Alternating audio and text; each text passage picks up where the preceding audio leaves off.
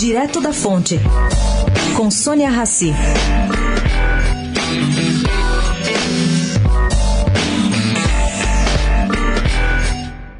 Maite Proença é a mais nova industrial brasileira.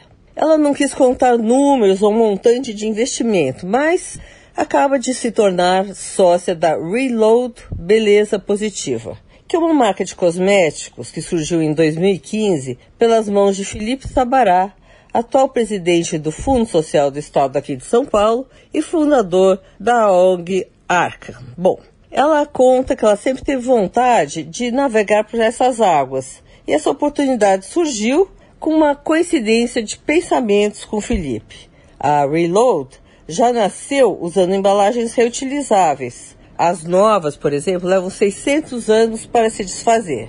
E também com a contribuição dessa ativista ecológica, vai se aprofundar esse conceito pós-sustentável que está em curso. Isso não quer dizer que ela vai abandonar o teatro. Ela criou um projeto para apresentar um repertório de peças, não só nas grandes cidades, mas também em quilombos, tribos e pequenas cidades que nunca receberam qualquer tipo de atividade artística.